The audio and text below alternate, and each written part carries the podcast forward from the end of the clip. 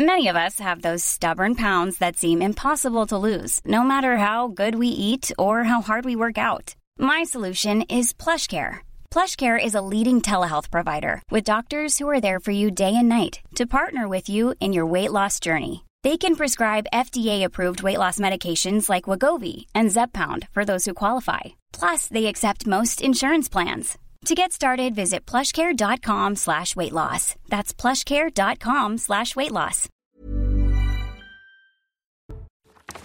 Bonjour, je suis ravie de vous retrouver sur l'antenne de CNews pour cette euh, deuxième édition de 90 minutes info de la semaine. On se retrouve, on débat juste après le Flash Info. Il est signé Adrien Spiteri aujourd'hui. Bonjour Adrien. Bonjour Nelly, bonjour à tous. Emmanuel Macron annoncera demain la fin de l'opération Barkhane. Le président français prononcera un discours depuis Toulon. Lancée en 2014, elle avait pour objectif de lutter contre les groupes djihadistes au Sahel. Une annonce qui intervient trois mois après le retrait des troupes françaises au Mali. L'évêque de Nice avait saisi la justice sur le cas du cardinal Ricard le 24 octobre dernier. Il a reconnu hier avoir eu un comportement répréhensible envers une adolescente il y a 35 ans à Marseille. Une enquête préliminaire a été ouverte après ses aveux. Elle doit déterminer s'il y a d'autres victimes. Et puis Saint-Brieuc teste l'éclairage intelligent. Jusqu'à la fin de l'hiver, ce sont les piétons qui allument la lumière de la rue grâce à un système connecté. Objectif réduire la consommation d'énergie. Un système également déployé dans une dizaine d'autres villes en France, comme à Pont-de-l'Arche en Normandie.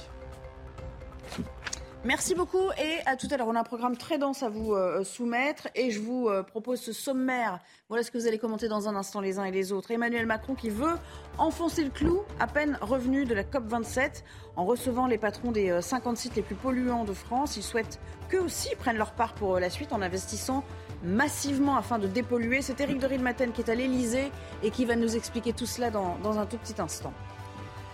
Personne ne sera épargné par l'inflation. Il faudra même s'attendre à une inflation à deux chiffres l'an prochain. Alors les collectivités, elles aussi, hein, se serrent la ceinture. Écoutez euh, déjà le dilemme de ce maire d'une ville moyenne qui est forcé à procéder à des arbitrages supprimer des activités tout en conservant au maximum euh, nos services et nous espérons que le fameux bouclier tarifaire de, de l'État s'adresse non pas à un certain nombre de communes, mais à l'ensemble des communes. C'est un tout petit périmètre en plein Lyon, mais avec un maximum de trafic et de nuisances. Retour à la guillotière, où les changements sont inexistants pour les riverains, malgré les moyens promis. Écoutez. Une menace verbale euh, quasi quotidienne, on va dire. Une menace physique, moi ça m'est arrivé personnellement aussi. Nous avons envie de développer un vrai trafic bien organisé, des guetteurs aux quatre coins de la place, euh, des lieux de vente à la sauvette.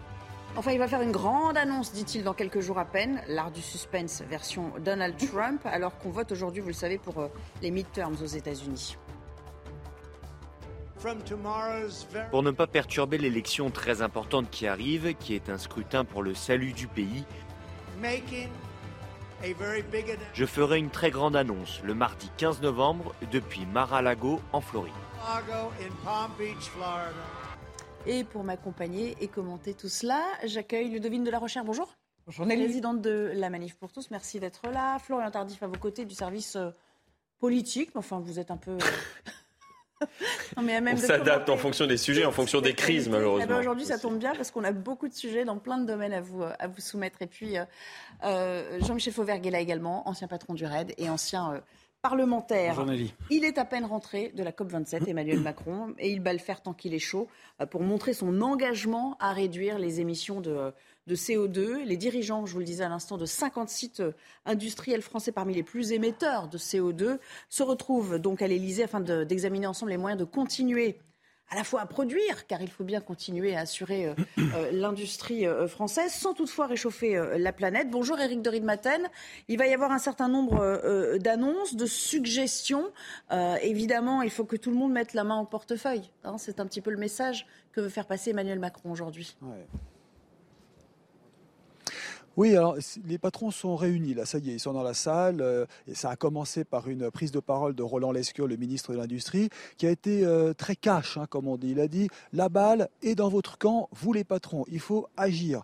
Euh, et donc Emmanuel Macron, lui, est assis au premier rang. Il écoute tranquillement, un peu comme, vous voyez, c'est le maître là qui s'est mis dans, dans les rangs au premier rang. Il écoute les patrons qui défilent sur scène les uns après les autres. Il y a Patrick Pouyanné qui va passer dans un instant, et chacun doit exposer sa feuille de route et dire voilà ce qu'on envisage de faire. Pour rappel, si vous voulez, les chefs d'entreprise quand même qui sont pollueurs, là on cite vraiment les industries les plus polluantes, c'est Total Energy, c'est euh, Lafarge Holcim, c'est Saint-Gobain pour euh, les c'est euh, ArcelorMittal pour les hauts fourneaux. Là, ils sont là, ils représentent à eux seuls 50% des émissions de gaz à effet de serre en France. Vous vous rendez compte? C'est la moitié. Donc ils sont vraiment concernés au premier chef.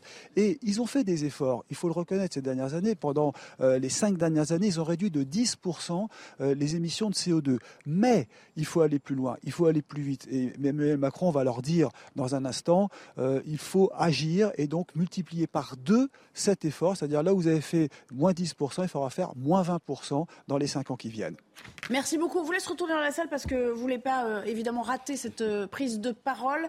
Mais on va commenter tout cela. Déjà, on va vous montrer on a trouvé les, secteurs qui polluent le plus. Parce que dit comme ça, les sites les plus polluants, etc., ça paraît un petit peu aride. On n'a pas encore cité les, noms, euh, évidemment, de ces grandes enseignes, mais on préfère s'en tenir au, secteur, au domaine où vraiment euh, on, émet beaucoup de CO2. Alors regardez, on vous a euh, dégoté tout ça à travers euh, ces petits cartons qu'on a préparés. bon, bah, ça on le sait, merci, on vient de le dire. Si on pouvait juste avancer pour voir la suite. Oui, c'est les 50, sites. 10%, effectivement, il y a une bah, petite moi, précision par rapport à ce que... Je vais vous le dire moi-même, il s'agit du ciment, de l'aluminium, de l'acier, de l'engrais, du sucre, ça peut paraître plus étonnant, et évidemment des carburants. Alors, on revient avec vous, Florian Tardif, euh, à ce qui euh, est en jeu aujourd'hui. Euh, au fond, Emmanuel Macron, il leur dit vraiment, investissez massivement, ça peut atteindre des milliards d'euros, sauf qu'il y a aussi 30 000 emplois à la clé, donc il faut trouver le bon adage entre l'investissement et puis le fameux ruissellement aussi, parce que l'investissement, il il est aussi économique, et euh, la préservation des emplois. Oui, c'est euh, concilier la décarbonation avec la réindustrialisation du pays. Alors, petite précision par rapport à ce qu'a dit Eric de Ritmaten, ces 50%, ces 50 sites représentent 50% euh, des émissions de gaz à effet de mmh. serre au sein euh, de la production euh, française. Donc ça fait environ 10% des, des, émissions de gaz à effet de serre concernant l'ensemble du territoire français. Pour vous donner un ordre de grandeur, c'est l'équivalent de la consommation de 4 millions de, de, Français sur le territoire. Alors, L'idée aujourd'hui n'est pas de faire la leçon à ces dirigeants présents à l'Élysée, bah mais plutôt de les inciter à investir euh, sur le sol français. Pourquoi? Tout simplement parce qu'il y a des contraintes assez euh, importantes sur ces euh, industriels-là, notamment depuis la mise en place du, marché carbone, où ces sites industriels très, très polluants doivent payer un certain nombre de, taxes supplémentaires justement pour tenter de les inciter à décarboner leur, leur production. Et ce que souhaite éviter l'Élysée, pour être très clair, c'est que ces sites industriels, dus aux contraintes qui sont de plus en plus lourdes sur ces dernières, euh, reste en France, reste en Europe bah, et ne décide pas de délocaliser dans certains autres pays où il y a beaucoup moins de contraintes. Ludovine de la Rochère, euh, l'État-providence, bon, on l'a vu, il a vraiment agi sur beaucoup, dans beaucoup de domaines quand on en avait le plus besoin ces deux dernières années. Il ne peut pas tout faire, euh, mais ça reste quand même au bon vouloir des entreprises, cette histoire. Alors, au bon vouloir, ça demande des investissements colossaux, extrêmement importants. Il faut savoir que les contraintes que nous avons en France, euh, largement liées à l'Europe en vérité, sont très très fortes et bien plus fortes qu'ailleurs. Euh, par exemple, euh, l'Union européenne est en train de travailler sur ce qu'elle appelle la taxonomie verte et elle est en train de développer, multiplier encore ces contraintes. Et effectivement, le risque, c'est que euh, ces industries dont nous avons besoin, ce sont toutes des industries très importantes. Certaines polluent, mais effectivement, tout ce qui est pétrole euh, et raffinage, par définition, euh, ça pollue. Et on a encore besoin du pétrole. Par exemple, aujourd'hui, les énergies renouvelables ne nous apportent que très très peu d'électricité. Certes, elles sont merveilleuses, mais ça n'est pas efficace. Ça fait maintenant des années qu'on les pratique, qu'on les utilise, et on le sait. Et donc, on a fixé des objectifs très ambitieux, face auxquels, pour le moment, face auxquels, enfin, pour lesquels nous n'avons pas les solutions, en vérité. Et il ne faut faut donc pas, par ailleurs, que ces entreprises euh, partent s'installer ailleurs, qu'elles délocalisent. Et euh, cet ailleurs euh, se situe dans un contexte moins réglementé. Et là, elles Pour seront se soustraire beaucoup à plus ça. polluantes. Ah oui, mais elles, elles- elles deviendront aussi beaucoup plus polluantes. Donc il faut être raisonnable. Et je pense que ce- cela doit se faire en, en bonne collaboration et concertation. Alors- et non pas uniquement de manière punitive. L'inaction face à la crise climatique qui s'accélère s'apparente à un suicide collectif. Sans doute vu, euh, avez-vous vu euh, passer ce tweet et puis ce, ce son euh, d'Antonio euh, Guterres. Euh, il n'est pas le seul hein, à, à s'en alarmer. Écoutez, on vous a préparé un échantillon des déclarations les plus, euh, les plus alarmistes hier. Nous voyons nombre de nos États qui sont frappés par les conséquences même du dérèglement climatique et qui, si besoin en était, nous démontrent une fois encore que l'urgence climatique est bien là. C'est notre seul espoir d'atteindre nos objectifs climatiques. L'humanité a le choix, coopérer ou périr. C'est soit un pacte de solidarité climatique, soit un pacte de suicide collectif. Nous devons répondre à l'ignorance et à l'indifférence par un programme ambitieux, car nos vies en dépendent littéralement. C'est notre chance en or de donner raison aux générations présentes qui comptent sur nous pour montrer la voie à la préservation de notre planète. Dans l'état actuel des choses, nous n'aurons peut-être jamais de moment plus opportun et il n'y aura peut-être jamais de meilleure chance. Et puis on s'est rendu compte de quelque chose hier, euh, c'est que le climat et l'inaction de l'État surtout euh, euh, sont la cause de tous les, soucis financiers à Paris. Ça c'est Anne Hidalgo qui le dit. Et elle est donc revenue sur sa parole de ne pas augmenter la taxe foncière puisqu'elle elle va prendre 50% dès l'année prochaine. Écoutez pourtant ce qu'elle nous disait, la maire de Paris, c'était il y a à peine six mois. Il n'y a pas de hausse d'impôts et il n'y en aura pas. Et moi, je tiens toujours ma parole. Et moi, je tiens toujours ma parole. Et moi, je tiens toujours ma parole. Et moi, je tiens toujours ma parole. On s'est un petit peu amusé évidemment dans le, dans le montage. Jean-Michel Fauvergue, euh, c'est quand même, elle, elle le justifie ainsi hein, dans, un, dans un tweet hier. Elle dit euh, c'est à cause de, de- des changements euh, climatiques et surtout de l'inaction de, de l'État qui n'a pas contribué euh, à, nous aider que bah, on, est, on a, on a d'autres choix aujourd'hui que de, que de demander aux Parisiens de contribuer encore La- plus. La réalité des choses, c'est que la, la mairie de Paris est fortement endettée et en particulier que cette dette a augmenté depuis qu'Hidalgo Hidalgo est maire de, est maire de la capitale. Ça, c'est, ça, c'est un, un fait réel. La deuxième chose, c'est que euh, le, la, la problématique, c'est que certaines, euh, certaines communes, en particulier Paris, reprennent d'une main ce que l'État a donné de l'autre, c'est-à-dire sur la taxe d'habitation, qui est euh, quasiment maintenant. euh, euh, Terminé, c'est terminé terminé cette tout année, ouais, ouais, à la fin de l'année. ouais. Euh, et, et- et certains maires la reprennent d'une autre main sur les, sur, les, sur les taxes foncières. Ce que dit euh, Anne Hidalgo est, est- est un. c'est- véritablement. euh, D'abord, elle, elle- elle, elle a failli à sa parole. En- elle démontre bien que certains hommes et certaines femmes politiques ne sont pas dignes de confiance, et ça c'est le cas, mais elle a été relue pour autant. Euh, et, et la deuxième chose, c'est que justifier euh, ces hausses d'impôts euh, sur sa commune par, une, par une faillite de l'État, c'est quelque chose qui maintenant ne passe plus auprès des Français Allez. de manière générale. On va parler de la hausse des prix de l'énergie et du coût des matières premières, l'inflation qui inquiète les ménages, mais pas seulement. Les maires aussi de, petites villes, de villes moyennes qui sont euh, euh, soumis à, des choix. C'est le cas à Clé-sous-Bois, c'est une petite, euh, pas une si petite commune, 18 000 âmes, je crois, dans les Yvelines, où euh, l'élu a dû faire une première estimation de ses dépenses pour, pour une année pleine. Et vous le voyez, l'addition s'annonce très salée dans ce reportage de Mathieu Rio. Dans cette ville de 18 000 habitants, toutes les économies d'énergie sont bonnes à prendre, y compris à la mairie. Vous voyez, dans mon bureau, le radiateur est froid, il fait pas très chaud, mais avec un bon col roulé, tout passe bien. Face à l'inflation, ce maire traque toutes les dépenses de sa commune. Selon la projection la plus favorable, le budget alloué à l'électricité devrait au moins doubler cette année, même augmentation pour le gaz. 2 millions d'euros de risque d'augmentation rien que pour le volume énergie. Alors la commune multiplie les efforts, mais les marges de manœuvre sont faibles. La température de 20 degrés dans les écoles ne peut plus être abaissée. Les gymnases tournent déjà autour de 16 degrés. Le maire en vient à envisager la fermeture de certains bâtiments. quitte à supprimer des activités tout en conservant au maximum euh, nos services et nous espérons que le fameux bouclier tarifaire de, l'État s'adresse non pas à un certain nombre de communes, mais à l'ensemble des communes. Ce n'est pas du tout une critique de, Neuilly ou de, ou, Levallois. Je voudrais bien avoir les richesses de ces, communes, mais ça n'est pas notre cas. Donc il faut que nous nous adaptions avec euh, des villes comme la nôtre. De potentielles fermetures pour éviter toute augmentation d'impôts. Ouais, non, ça c'est pas bien ça. Non, non, il faut garder les activités pour les enfants, euh, pour la vie. Euh, de la ville. Quoi. Les mairies font déjà beaucoup de choses pour euh, les gens, je trouve. C'est pas à nous de payer un impôt de plus, c'est à l'État de faire quelque chose et de trouver des, vraies solutions. La mairie organisera une réunion publique dans les prochaines semaines. Vous les avez entendus, ces administrés, Ludovine de la Rochère, ils, ils le disent, ils le reconnaissent, ils le concèdent eux-mêmes? Les maires, les mairies font déjà énormément. C'est pas à elle de supporter tout le poids. Le dernier intervenant euh, voulait renvoyer à l'État, mais l'État ne peut plus. L'État a tellement fait, euh, voire euh, de manière très déraisonnable et parfois et, aussi avec un certain gaspillage. malheureusement, si nous en sommes là, il faut quand même le dire, c'est essentiellement dû aux sanctions contre la Russie, lesquelles ne changent rien à la situation de la Russie et de l'Ukraine. On aurait pu en vérité soutenir l'Ukraine comme nous le faisons, mais euh, des sanctions qui sont inutiles et qui ont créé la crise dans laquelle nous nous trouvons et qui ne va faire que euh, se déployer, se développer encore davantage, euh, c'est vraiment extrêmement malheureux.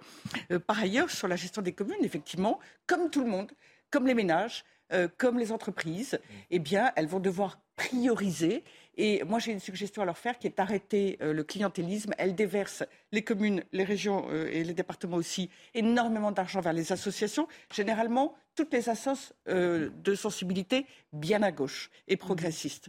donc il y a peut-être aussi des, économies à faire de ce côté-là. Florian, en tout cas, Bruno Le Maire, tout le monde le concède, l'inflation, ça ne va pas s'arranger. Il va falloir qu'on se prépare au moins à ce que ça dure jusqu'à fin 2023, dans le meilleur des cas. Hein, sans doute, euh, cela va déborder euh, un petit peu au-delà. Mais surtout, on prévient maintenant, y compris les patrons des grandes enseignes. On écoutera peut-être tout à l'heure Michel-Édouard Leclerc. Il nous dit il va falloir tabler sur. Euh, là, on est à 8-9. on, maîtrise à peu près l'inflation par rapport à d'autres pays qui sont moins bien lotis. Mm. Mais il va falloir s'habituer à l'inflation à deux chiffres, en gros. Oui, tout à fait.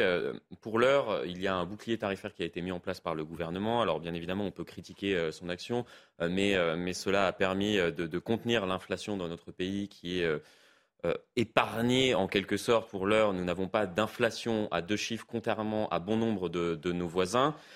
Mais euh, au sein euh, du, ministère de, l'économie et des finances, on sait très bien que l'inflation va perdurer, va perdurer l'année prochaine et que les caisses sont vides. C'est pour cela que depuis plusieurs mois, il y a des ministres qui siègent à Bercy, Bruno Le Maire, Gabriel Attal, qui commencent d'ores et déjà à préparer les esprits en expliquant euh, très clairement à la population, aux entreprises, aux collectivités euh, locales qu'on est passé du quoi qu'il en coûte au combien ça coûte. C'était la formule euh, cet été utilisée par, par Gabriel Attal. Pourquoi? Tout simplement parce que les aides vont perdurer en 2023 pour tenter de contenir cette inflation, mais elles seront plus ciblées, c'est-à-dire qu'il y a une partie de la population, une partie des entreprises, et notamment les classes moyennes, qui ne seront pas bénéficiaires de ces aides il le dit, hein, regardez. entre, entre il y a une solution quand même. Effectivement. Sur les trois dernières années, vous le voyez, Bruno Le Maire, il dit on aura dépensé en tout 100 milliards d'euros pour protéger nos. Oui, mais parce que par idéologie, ils ne veulent pas quitter le marché européen de l'électricité. Ce qu'ont fait des pays comme l'Espagne et l'électricité, euh, le prix de l'électricité, pardon, a considérablement baissé, mais par idéologie, parce qu'il est euh, euh, focalisé euh, sur l'Europe au-delà du raisonnable, Emmanuel Macron s'y refuse. Et nous payons cette, euh, l'opinion de Monsieur le Président Mais de la vous savez que pour l'heure, nous sommes coincés tout simplement parce que nous sommes dépendants. C'est-à-dire que pendant des années et des années et des années, nous étions un pays exportateur, par exemple, d'électricité, et que maintenant, depuis quelques années, nous importons du tout fait simplement des parce que, effectivement, notre parc nucléaire est vieillissant. Je vous fais réagir, mais ce qu'on a compris surtout, c'est que ça n'allait pas s'arranger. Je vous parlais de Michel-Édouard Leclerc. Écoutez. Et moi, ce que je viens vous dire, c'est que non seulement je me sens euh, porté par la justesse des analyses qu'on a exprimées ici, mais que ça va continuer, quoi. Et, euh, ce qu'on nous amène, on nous amène encore une inflation qui, contrairement à ce qui est dit, euh, n'est pas que passagère. L'inflation qui se prépare avec les nouvelles négociations là autour de Noël, cette inflation, elle est à deux chiffres. Jean-Michel Fauvergue, quid des marges des grandes enseignes? Est-ce qu'il n'y a pas là un effort à faire aussi pour les grandes enseignes, c'est-à-dire réduire peut-être leurs marges pour euh, soulager momentanément les Français, c'est-à-dire la, jouer collectif? Je ne parle pas de Leclerc en particulier, parce qu'ils ont déjà fait beaucoup, les enseignes Leclerc, euh, mais, euh, y compris pour les, carburants, on s'en souvient. Mais, mais là, quand même, il y, a, quelque chose de l'ordre de la solidarité nationale, en quelque sorte. Ben, elle commence à le faire. Euh, alors, vous avez parlé de Leclerc. Carrefour fait des, choses aussi, d'une manière générale. Mais on voit, que la solidarité, ça, va être une solidarité euh, euh, globale. Aujourd'hui, vous avez Emmanuel Macron qui a réuni un certain nombre de patrons à l'Élysée en ce moment même. Euh, et, effectivement, on est en train de, on est sur une crise, sur une crise inflationniste, euh, qui est due non pas, non pas aux sanctions contre la Russie, mais qui est dû à l'entrée en guerre de la Russie. Euh, et on, est en train de, payer euh, cette, cette, guerre. Pardonnez-moi. On est en train de payer cette guerre-là et, euh, et, Edouard Leclerc a raison. Je, pense que c'est une crise qui va durer. Alors, aujourd'hui, la France est protégée avec le bouclier tarifaire. Euh, les, prix vont augmenter de 16% ou 15, ou 16% à partir de, la, du, mois de janvier. Euh, cette inflation va, augmenter aussi, elle va durer un certain temps. D'où la nécessité de jouer le jeu. Il faut que tout le monde y fasse face. Une, quelques injonctions. bien évidemment. Parce que, et, euh, effectivement, l'État arrive aussi en, en, butée de ce qu'il peut offrir comme protection. Et on voit les municipalités aussi sont, sont dans, dans, cette, dans cette limite-là. Alors, en tout cas, avec les mots, c'est bien nous qui avons voulu les sanctions. Ça fait suite à la guerre, on est d'accord. Mais ce sont nos dirigeants qui les ont décidés. mais s'il n'y avait pas eu de guerre, on n'en serait non, pas mais... Non, non, soyons, soyons, clairs au départ. Il y a un non, ce qu'elle vous dit, c'est qu'il y avait un choix dans la manière d'agir derrière et que oui, mais tout le monde n'est pas pour les sanctions. Le choix, moi, je ne le conteste pas et je, l'approuve. Mais bah, vous l'imaginez. Ne niez pas que ce sont les sanctions elles-mêmes. Non, non, non, c'est l'entrée en guerre. S'il n'y avait pas eu d'entrée en guerre, on n'en serait pas là. Non, mais il y aurait pu y avoir une en guerre sans les sanctions derrière, sanctions que nous payons nous. On laissait faire. on aurait pu tout laisser faire, bien sûr. Non, non, pas du tout. On pouvait aussi soutenir, envoyer des armes, former, on pouvait faire beaucoup de choses que nous faisons, mais les sanctions en plus, nous les payons. Euh, et elles sont inutiles. il, y a, une approche philosophique qui clairement ne va pas être réglée entre vous deux. On va, on va laisser la parole aux, consommateurs, enfin aux consommateurs que nous sommes tous d'ailleurs. Vous allez voir que le système D n'a jamais aussi bien porté son nom en ces temps difficiles. Écoutez. Peut-être qu'on consomme un peu moins, c'est tout, en quantité. Mais on prend toujours du bon on essaie de, bien se nourrir, mais pour le reste, euh, on suit les événements. Consommer moins, non, je consomme toujours, mais je fais plus attention. C'est-à-dire que finalement, si les prix ont pris euh, entre 6 et 8 je, je le laisse. J'achète moins, puis j'achète autre chose et j'achète ailleurs surtout parce que je trouve les mêmes produits ailleurs moins chers. Pour l'instant, moi je peux, parce que c'est une priorité de bien manger. Je peux, mais bon, ce sont d'autres choses qu'on ne va pas faire. D'aller moins au restaurant, des choses comme ça. J'ai remarqué le saumon fumé a pas mal augmenté. Bon, ben dans ces cas-là, je réduirais les portions peut-être. Je pensais qu'elle allait dire j'arrêterai d'acheter du saumon. Mais non, non, cette dame. Bon, euh, outre le fait euh, qu'elle soit mignonne, enfin, elle est drôle, cette, cette dernière dame, on voit que c'est plein de bon sens tout ça, toutes ces réponses. En tout cas, les Français ont intégré que les temps allaient être difficiles. Ils ne sont pas affolés pour autant. Ça montre aussi d'une certaine manière, Florian, la, la résilience de notre, de notre pays, hein, de, de nos habitants. Euh, Après tout ce qu'on a vécu depuis deux euh, ans quand même. Non mais voilà, en plus de tout le reste. ce terme euh, durant, durant la crise du Covid parce que les Français se sont adaptés aux nombreuses mesures qui ont énormément évolué, parfois du jour au lendemain. Cela a été compliqué, on s'en souvient. On a notamment commenté parfois ces, injonctions qui étaient contradictoires d'un jour à l'autre de la part du, gouvernement. Mais oui, résilience des, Français, les Français euh, qui s'adaptent, qui ont euh, euh, un panier moyen qui, croît de, jour en jour dû à, cette inflation. Et donc, il faut faire des choix lorsque on a 100, 150, 200 ou 250 euros de, budget par mois pour faire ses courses. Bah, bien évidemment, si les différents produits qu'on achetait jusqu'alors ont augmenté de 10-15%, eh bien, soit on achète moins, soit on achète ailleurs. Les Français euh, regardent, regardent les prix, on fait de même euh, également et, on s'adapte malheureusement à la, situation. Un mot de commentaire, ce que vous avez entendu, mais vraiment très rapide, on doit... Je dire que la grande difficulté, c'est pour les familles. Euh, hum. D'abord, c'est toutes les dépenses contraintes des ménages qu'elles ne peuvent pas réduire.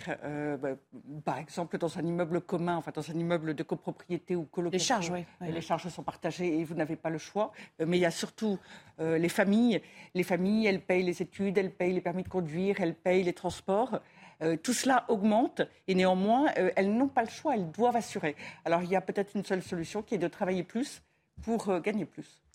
Merci, on va s'interrompre deux secondes, mais on va retrouver évidemment Éric de Ridmaten pour la chronique éco qu'il signe aujourd'hui, toujours à, propos de ce qui se passe à, à l'Élysée avec les patrons des sites les plus pollueurs. Votre programme avec les déménageurs bretons, des déménagements d'exception. On dit chapeau les bretons. Information sur déménageurs-bretons.fr. Emmanuel Macron reçoit depuis euh, une demi-heure euh, une trentaine de chefs d'entreprise qui représentent 50 sites pollueurs, dits pollueurs. Alors ce sont euh, des sites industriels qui représentent 50% de la pollution en France concernant les gaz à effet de serre. Ce sont vraiment les plus grands pollueurs. Parmi eux, il y a euh, Engie, Total Energy. On a vu d'ailleurs arriver Patrick Pouyanné. Il y a Lafarge, les ciments, parce qu'il faut des fours extrêmement puissants pour sortir du ciment, considéré comme l'industrie la plus polluante. Il y a euh, également euh, Air Liquide. Il y a aussi les hauts fourneaux d'ArcelorMittal. Bref, que va dire Emmanuel Macron Vous avez fait des efforts pendant 5 ans, mais il faut encore aller plus loin. 10% de réduction de CO2, c'était bien, mais il va falloir faire 20% sur les 5 prochaines années. Voilà euh, l'enjeu. Maintenant, il y a à la clé 30 000 emplois. Le risque serait que les patrons, pris à la gorge et ne pouvant pas financer cette transition écologique, soient obligés de délocaliser.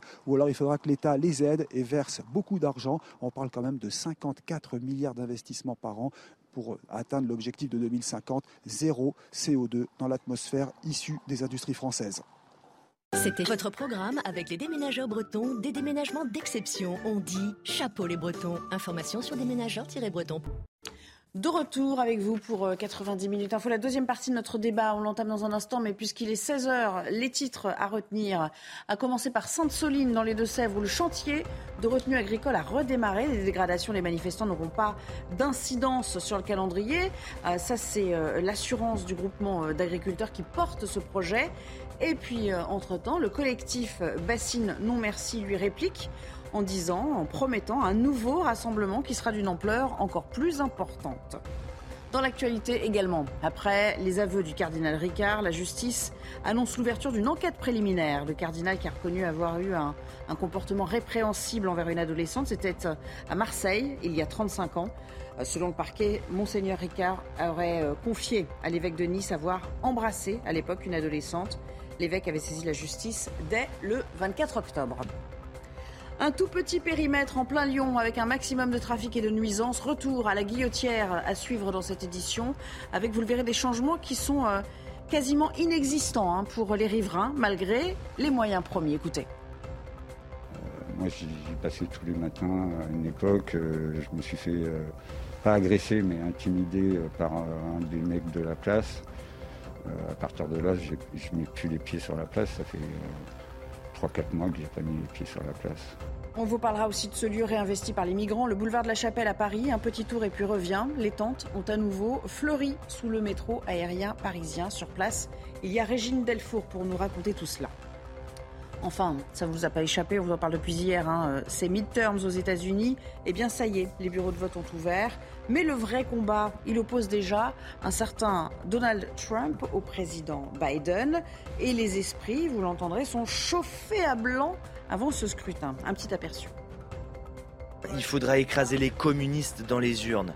Depuis six années, les chasses aux sorcières, les canulars, les abus se succèdent à un rythme effréné nous savons viscéralement que notre démocratie est en danger et nous savons que c'est votre moment pour la défendre. Toujours plus. Il se passe toujours quelque chose outre-Atlantique. Ce sera pour la dernière partie de l'émission. Mais plus près de nous, on va parler de ce euh, quartier euh, sans doute le plus mis en exergue cette année, à la fois euh, dans les médias qui pointent les problèmes de sécurité dans les centres urbains, mais aussi en réaction euh, par les pouvoirs publics, c'est bien sûr la guillotière à Lyon, qui fait l'objet de toutes les attentions d'ailleurs de la part de Gérald Darmanin. On se souvient que le ministre de l'Intérieur a pris la peine de se rendre sur place il y a à peine quelques semaines. Et pourtant, regardez ce reportage. Bonjour, il est 1h du matin, d'accord? À la nuit tombée, un habitant de la place Mazagran à Lyon tente de chasser les dealers et consommateurs qui ont investi les lieux. Enlève ta main, va ta mère. Va là-bas. Je dis, enlève ta main.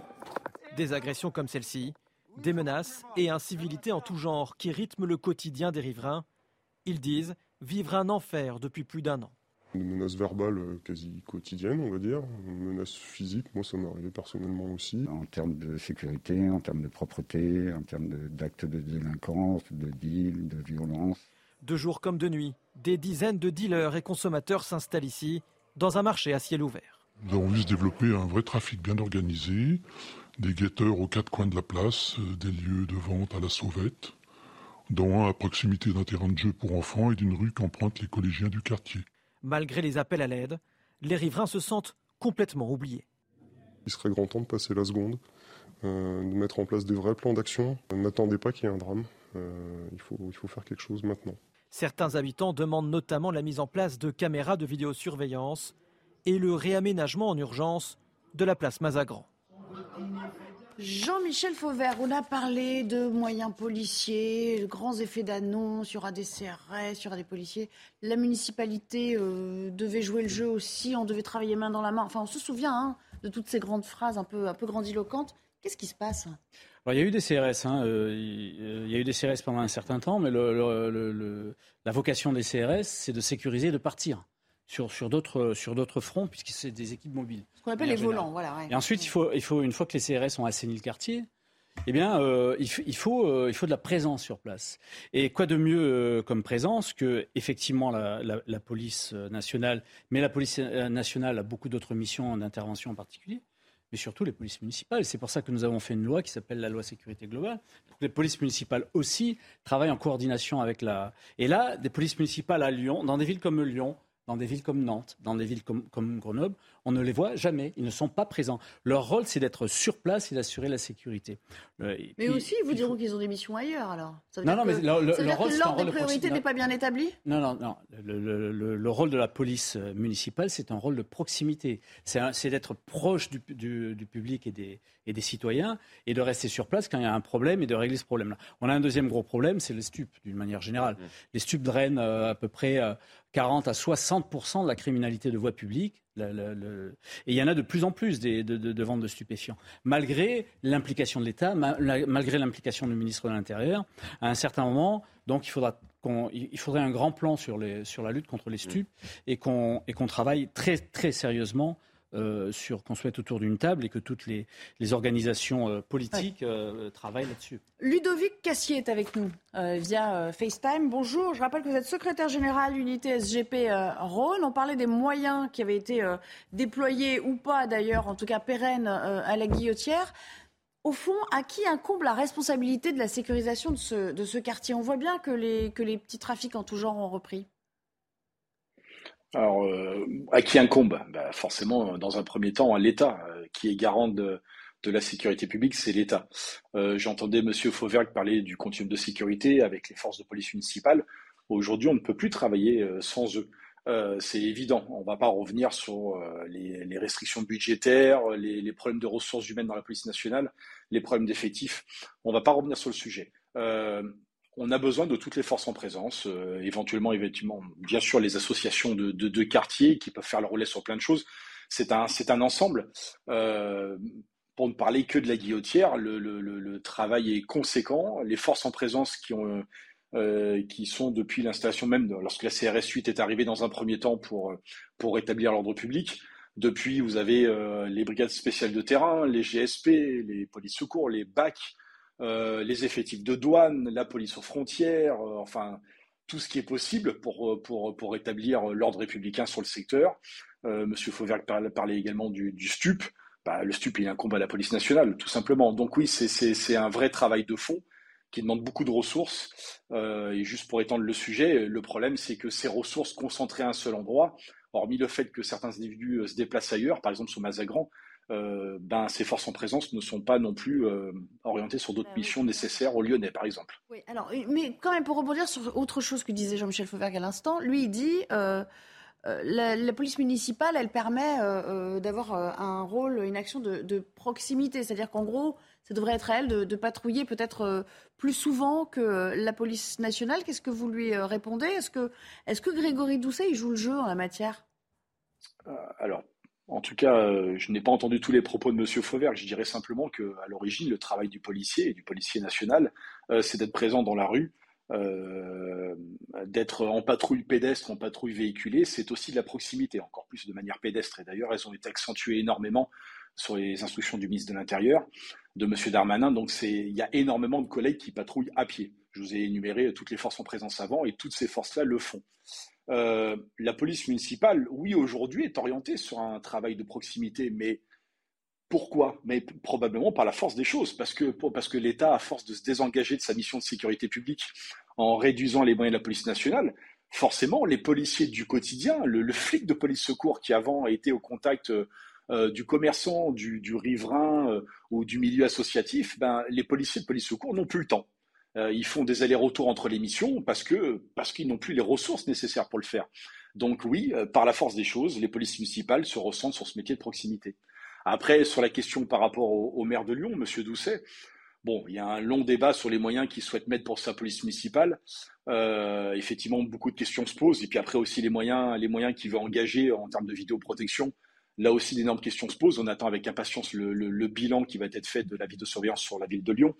Mais très clairement, ça manque régulièrement euh, en termes de prévention ou ne serait-ce qu'en termes de moyens d'enquête. Vous pouvez rester avec nous, Ludovic euh, Cassier, pour euh, la fin du débat, et même si vous voulez intervenir parce que vous entendez quelque chose qui soit euh, vous donne envie de réagir, soit vous fait bondir, ça arrive aussi, hein, même à distance. Vous êtes le bienvenu pour nous faire signe et on, vous reprendra à l'antenne. Florian Tardif, on voit bien ce qui est en jeu là et ce qui se passe au fond, parce que ça avait donné lieu à un combat assez musclé par voie de lettres interposées, on s'en souvient, entre Grégory Doucet et Gérald Darmanin. Donc là, c'est un peu tout le nœud du problème qui est résumé. C'est-à-dire que c'est un peu le chien qui se mord la queue aussi. Chacun prêche pour sa paroisse et dit à qui incombe la responsabilité? Les municipaux, les nationaux, on ne sait plus trop à quel sens se vouer en fait. Oui, et puis il y a une guerre qui se joue euh, malheureusement euh, et, dont les premières victimes sont, euh, la population qui a à subir ces, faits de, violence ou bien ces points de deal qui sont au pied de leurs immeubles. Guerre entre, effectivement, certains maires on parle du maire de Lyon, on pourrait très bien, et je pense qu'on va en parler dans un instant, de, la maire de, de Paris euh, vis-à-vis de, l'exécutif, où chacun, à chaque fois qu'il y a euh, un phénomène tel que décrit euh, dans, ce reportage, se renvoie la balle. ce n'est pas à la police municipale de, faire cela, ce n'est pas à la police nationale de faire cela. Et finalement, on a une population qui a à subir ce, genre de faits et, la situation est, est grainée tout simplement parce que dû à la posture des, uns et des autres. Alors certes, il y a eu euh, des, moyens supplémentaires qui ont été déployés euh, à Lyon, c'est ce qu'a expliqué Grégory Doucet.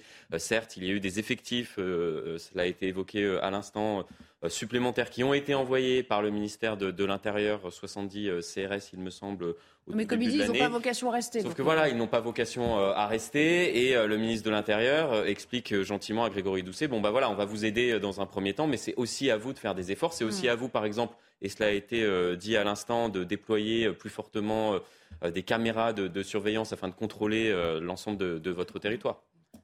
Ludovine de la Rochère. Il y, a, deux questions qu'on n'a pas abordées. C'est le rôle de la justice, c'est-à-dire que tous ces jeunes, enfin, ou ces dealers sont arrêtés probablement se retrouvent-ils dans la rue quelques heures plus tard. Ça, c'est une première chose. Et donc, effectivement, les forces de l'ordre, quelles qu'elles soient, elles arrêtent et elles mmh. arrêtent, hein, elles écopent l'océan à, à coups de petite cuillère. Mmh. premier problème. Et le deuxième, c'est que si on allait euh, statistiquement voir le nombre d'irréguliers euh, sur cette population qui est présente place de la Guillotière, je pense qu'il y a un certain nombre de situations illégales qu'on devrait pouvoir expulser au plus vite. Simplement, on le sait, euh, il y a un nombre de recours absolument considérable, il y a des associations qui les aident, ça peut durer indéfiniment, et ils peuvent rester des années sur place. Et il y a aussi ces deux volets qui sont extrêmement importants pour traiter de ces difficultés. la réponse de Jean-Michel Fauvert. Ah non, c'est pas une réponse, je suis d'accord sur les deux sujets. Ah je suis exactement euh, dans la même phase sur les deux sujets. D'abord, une réponse, euh, la, réponse pénale, les sanctions pénales ne sont pas assez suffisantes aujourd'hui. Il faut, il faut donc arriver à à, avoir des sanctions pénales plus, plus, plus, fortes, plus rapides, plus rapides aussi. Et la deuxième chose, c'est que effectivement, mais ça a été dit par le, par le ministre de l'Intérieur, il faut euh, euh, maintenant pourrir la vie aux, délinquants euh, clandestins et les renvoyer chez eux. Enfin, il est en poste depuis pas mal d'années. On, arrête, on arrête, on arrête, parce que là, vous allez encore euh, partir sur une autre dynamique.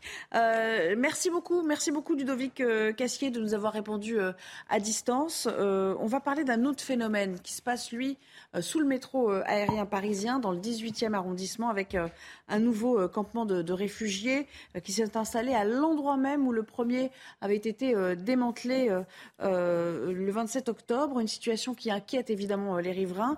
En quelques jours, il s'est reconstitué. Vous voyez sans doute ces images de, tentes derrière moi. Bonjour euh, Régine Delfour, vous êtes porte de la chapelle pour illustrer tout cela. Voilà, on les voit derrière ces, euh, euh, ces tentes. C'est quand même assez impressionnant. Ça s'étend sur plusieurs centaines de mètres. Dans quelles conditions cette réinstallation, si j'ose dire, s'est-elle opérée?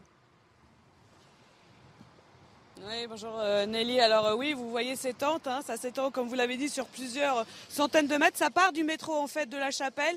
Et alors il y a une première partie là où vous voyez plusieurs tentes, plusieurs centaines de tentes. Il y a beaucoup beaucoup de matelas aussi. Alors tout le monde n'est pas là. Euh, ce sont surtout des hommes. Hein. Ce sont des hommes, des Afghans, des jeunes. Ils ont la vingtaine. Et puis le, camp se, prolonge sur l'autre partie. Vous voyez, il y a des barrières. Alors des barrières de sécurité puisque théoriquement on n'a pas le droit pour des raisons de sécurité d'être à cet endroit là, puisque c'est juste en dessous euh, du, euh, du, pont, là, du tunnel aérien où le métro passe, et c'est assez dangereux.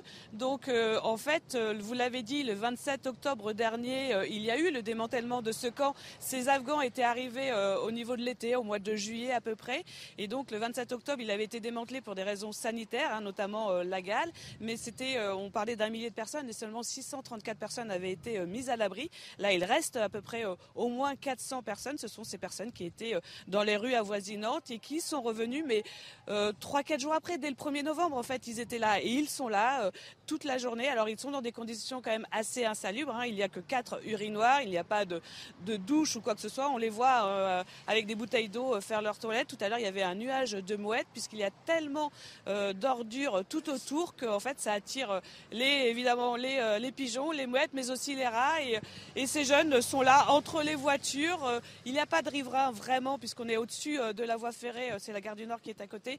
Mais euh, voilà, ils sont dans ces conditions-là, Nelly. Merci beaucoup, Régine. On voit ces images impressionnantes qu'on doit à Charles Pousseau. Merci à tous les deux. Jean-Michel Fauvergue, ils ne sont pas arrivés là, ils ne se sont pas réinstallés comme un seul homme parce qu'ils se sont donné rendez-vous. Il y a un acte militant derrière? Bah, il y, a, toujours le problème d'un certain nombre d'associations euh, qui vivent de ça, qui profitent de ça et qui profitent de la misère humaine d'une manière, manière générale. Il faut que ces associations-là, à un certain moment, soient, soient recensées, en tout cas qu'elles ne soient pas aidées par l'État, parce qu'un bon nombre d'associations sont, sont euh, subventionnées par l'État, faire le ménage euh, dans ce domaine-là. Et, et, on voit que c'est à la fois un problème humain, c'est un problème sanitaire, et euh, ces, ces, associations, ces, associations, profitent de ça. Ah, je vais vous faire écouter un, son de Sébastien Chenu du Rassemblement national qui dit euh, au fond, le boulevard euh, de la Chapelle ne peut pas accueillir toute, toute la misère humaine. On comprend bien à quoi il fait référence avec cette expression. Nous ne pouvons plus accueillir toute la misère du monde et je pense que cette image est absolument désolante. accueillir des gens pour les entasser euh, à des portes de périphériques ou sur des ports français est une image qui ne me convient pas. Je crois que nous n'avons pas les capacités de cet accueil. Ça souligne l'échec total euh, de la politique menée par Gérald Darmanin et Emmanuel Macron. On ne peut pas arriver sur le sol français et mettre devant le fait accompli les autorités et ensuite se maintenir si votre demande est déboutée. Les demandes d'asile doivent être faites dans les pays d'origine.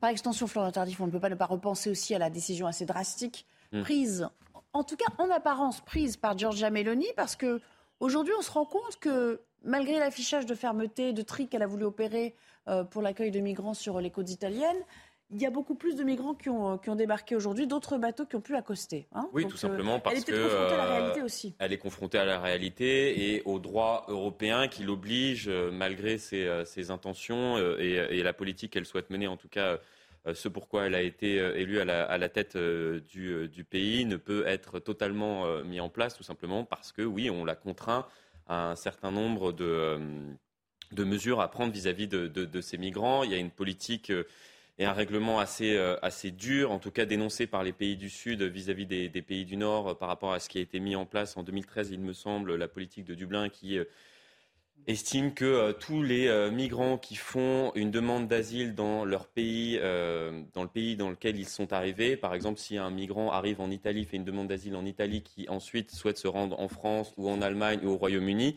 la France, s'il est arrêté sur notre territoire, va dire bah, écoutez, vous avez fait votre demande d'asile en Italie, vous retournez sur le sol italien, sauf que vous avez très bien compris que euh, ces pays-là étaient confrontés euh, malheureusement à une vague migratoire intensive et qui allait euh, s'intensifier avec le réchauffement climatique et, autres, et, qu'il est très compliqué de, gérer tout cela. Ça, c'est pour le côté italien. Pour le côté français, je rejoins ce qui vient d'être dit.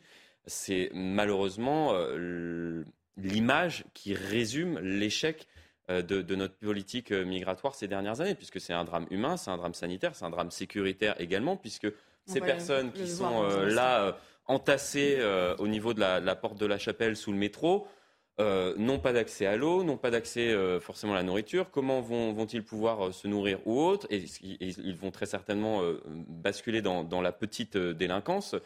Donc, donc, c'est un drame à, plusieurs, plusieurs niveaux. Cet aspect sécuritaire, justement, il a été à nouveau abordé dans l'hémicycle avec une, question du Rassemblement national à l'endroit de l'exécutif. Je crois que c'est Gérald Darmanin qui a répondu à une, une députée du RN tout à l'heure. Écoutez à Paris et dans les métropoles les plus importantes, il y a effectivement 45 à 50 d'actes délictuels ou criminels commis par les étrangers, mais que la moyenne des actes criminels ou délictuels commis par les étrangers relève de 18 Nous constatons une augmentation de plus de 300 des délinquants étrangers reconduits à la frontière, 3 200 exactement euh, depuis plus euh, d'un an et demi.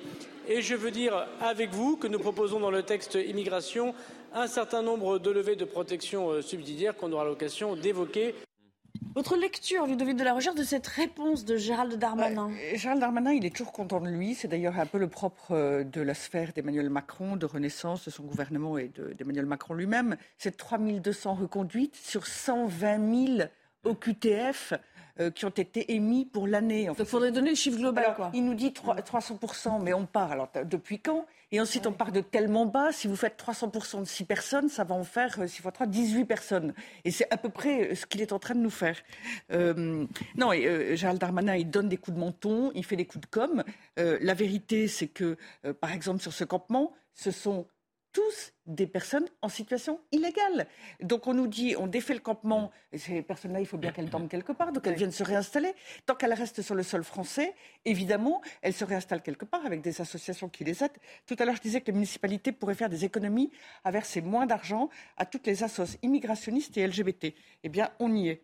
Jean-Michel euh... Fauvergue. Ah pardon, je crois que vous avez fini. Jean-Michel Fauvergue, euh, c'est vrai que les chiffres tout est dans la manière de les présenter. Là, quand on écoute Gérald Darmanin, on a l'impression qu'effectivement, il y a une, une prise en, compte exponentielle du problème. Je, pense que ce, qui est important, c'est la tendance. C'est comment, les, comment les choses sont en train d'évoluer. On parle depuis quelque temps, et effectivement, euh, depuis à peu près euh, un an, deux ans, on parle d'expulser de, euh, les OQPTF, on parle d'expulser les étrangers. ça, c'est passé dans les mœurs et il va, y avoir une accélération de ce phénomène-là. C'est ce que décrivait Gérald Darmanin. Ce qui est important aussi, c'est de voir la, la prochaine loi sur l'immigration et en particulier avec la diminution du nombre de recours ça, c'est quelque chose de très important qui empêche euh, les OQTF d'être de 12 à 4. appliqués. Et puis l'inscription euh, au, au, FPR, au fichier des personnes recherchées, l'inscription à nouveau au fichier des personnes recherchées euh, des, des, OQTF pour voir, parce qu'il y a un certain nombre d'OQTF qui quittent le territoire national volontairement, donc pour voir déjà comment euh, comment les, choses évoluent, et ensuite de pouvoir les rechercher et les, faire partir. Est-ce que ça suffira comme arsenal Je ne sais pas, mais, il faut commencer par quelque chose. Et une autre chose, c'est que nous avons mis euh, nos pouvoirs en matière euh, d'immigration entre les mains de l'Europe. C'est-à-dire que les politiques qui ont précédé Emmanuel Macron, en l'occurrence, ce n'est pas particulièrement lui, se sont eux-mêmes défaits des pouvoirs en termes de, de décision de l'immigration que nous acceptons ou n'acceptons pas dans notre pays et en matière de surveillance des frontières. donc, de fait, la marge de manœuvre aujourd'hui est très réduite. Donc ce que vous dites, c'est que recontrôlons nos propres frontières? Euh, je pense Faisons fi de Schengen et, appliquons un contrôle aux frontières. Il y a une véritable révolution à faire au niveau européen comme au niveau français. Si on n'agit qu'au niveau français, nos capacités, nos possibilités sont beaucoup trop faibles. On ne pourra pas résoudre nos difficultés tout seul. D'accord. Juste une question. Je me fais l'avocat du diable. En admettant qu'on puisse le faire, que légalement ce soit, qu'il y a un retour en arrière possible. Comment vous faites? Enfin, Vous mettez des gardes frontières à tous les postes frontières Vous mettez, euh, euh, vous, vous, pouvez pas contrôler. Alors, l'un des débats que vous pouvez pas contrôler comme un pays souverain. Vous, le passage transalpin. Enfin, il y a beaucoup de choses que vous ne pouvez pas faire. Mais vous faites comme un pays souverain qui surveille ses frontières, qui a des postes frontières, qui délivre des visas et qui accepte ou n'accepte pas celui qui se présente à la frontière selon la situation, selon le visa, etc. C'est le propre de l'État. C'est le propre. Il y a un débat qu'on risque bientôt d'avoir au sein du Parlement européen. La question a été soulevée à la toute fin de l'intervention tout à l'heure de Sébastien Chenu, c'est l'externalisation euh, des euh, demandes d'asile, c'est-à-dire que c'est un sujet qui revient régulièrement sur la table depuis la fin des années 90. Que Macron, avait, Macron était pour. Hein, Allez, merci. on va euh, s'interrompre à nouveau et puis on reviendra pour parler d'un tout autre sujet. Celui-ci, on l'abordera encore. Les midterms aux États-Unis, mais surtout cette candidature imminente pour 2024 de Donald Trump. À tout à l'heure. De retour pour la toute dernière partie de notre euh, débat avant de partir aux États-Unis, notamment avec notre correspondante euh, à Washington, Elisabeth Guedel. Le tour d'horizon de l'actualité un peu plus près de nous. Il est signé Adrien Spiteri. Rebonjour. Rebonjour Nelly, bonjour à tous. Emmanuel Macron annoncera demain la fin de l'opération Barkhane. Le président français prononcera un discours depuis Toulon. Lancée en 2014, elle avait pour objectif de lutter contre les groupes djihadistes au Sahel. Une annonce qui intervient trois mois après le retrait des troupes françaises au Mali. Près de 80 000 emplois créés en France au troisième trimestre, une augmentation de 0,4%. Selon l'INSEE, les contrats d'alternance et notamment d'apprentissage contribuent à cette dynamique. Sur un an, la hausse est de 2,2%, soit 445 000 emplois. L'UFC Que Choisir pointe l'ampleur de la désertification médicale. Résultat d'une étude publiée ce mardi. L'accès à un médecin généraliste serait difficile pour 15 millions d'habitants en France. L'association de défense des consommateurs préconise de réguler l'installation des praticiens. Elle souhaite également mettre un terme au dépassement d'honoraires.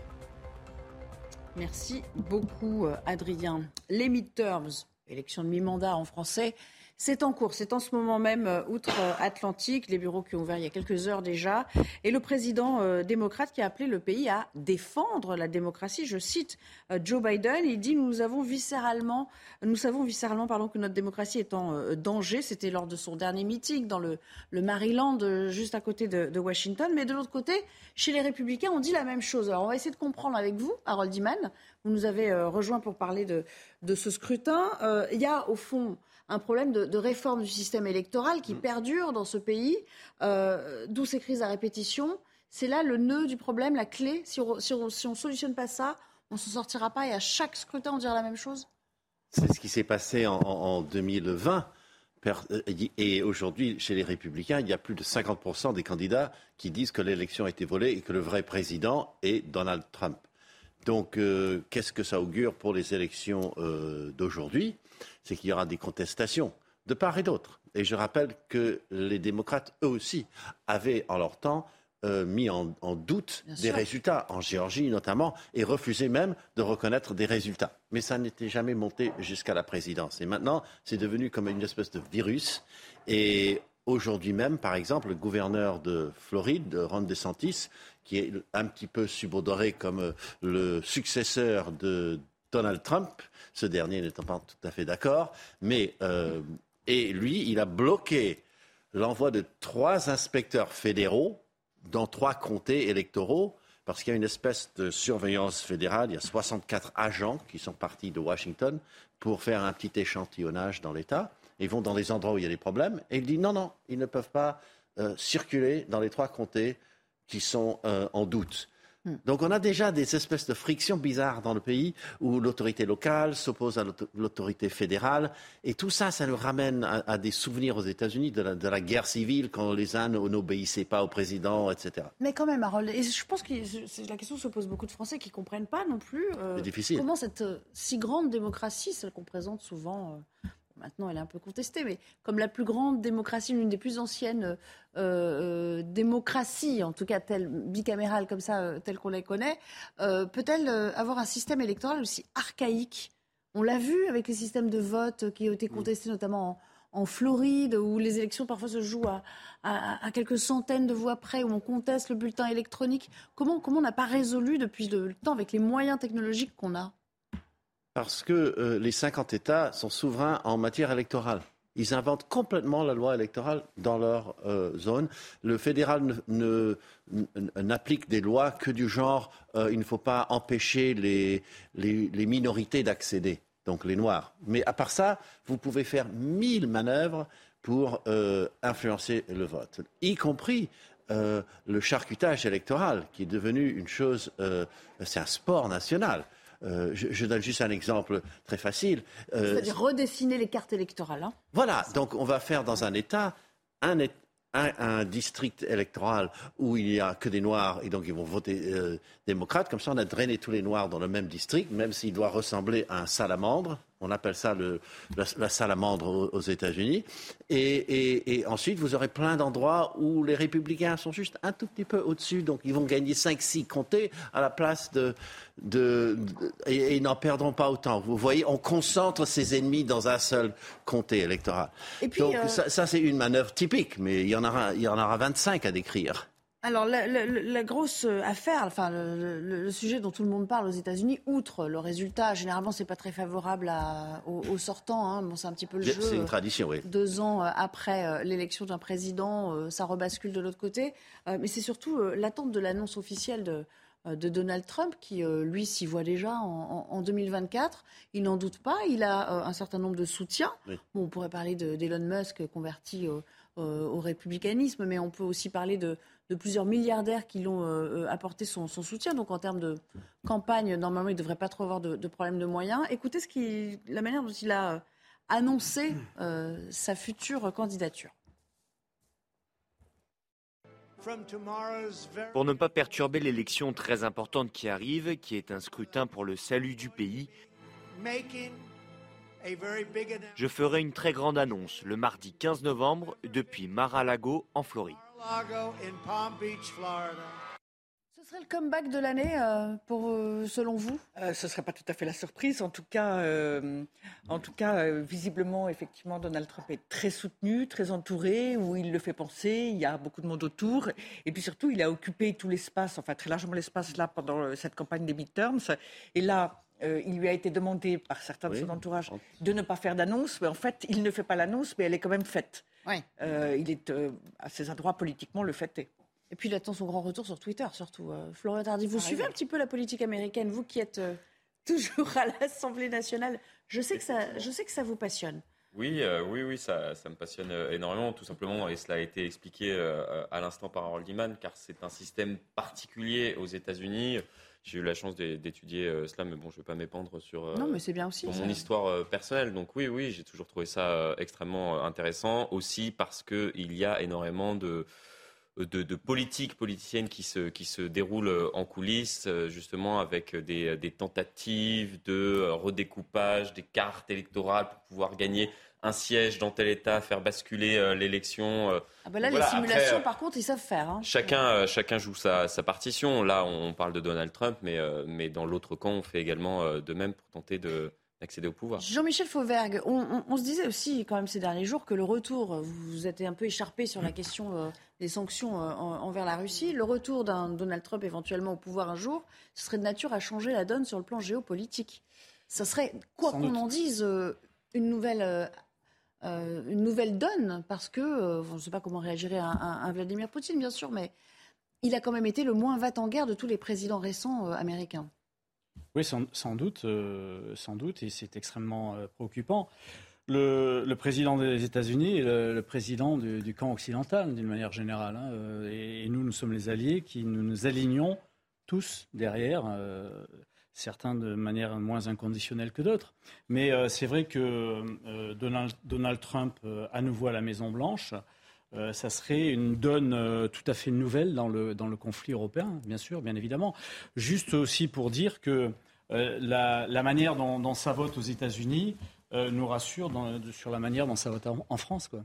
C'est la première fois qu'un président qui n'a pas mm, mm, mm. gagné une élection suite à, son élection se représente. Merci à tous les quatre de m'avoir accompagné cet après-midi. Punchline dans quelques minutes, vous retrouvez euh, Laurence Ferrari. Je vous dis euh, à très bientôt sur euh, l'antenne et merci à, tous les quatre. Merci Florian. on suivra évidemment avec attention dans le courant de la nuit les résultats aux États-Unis. À très vite.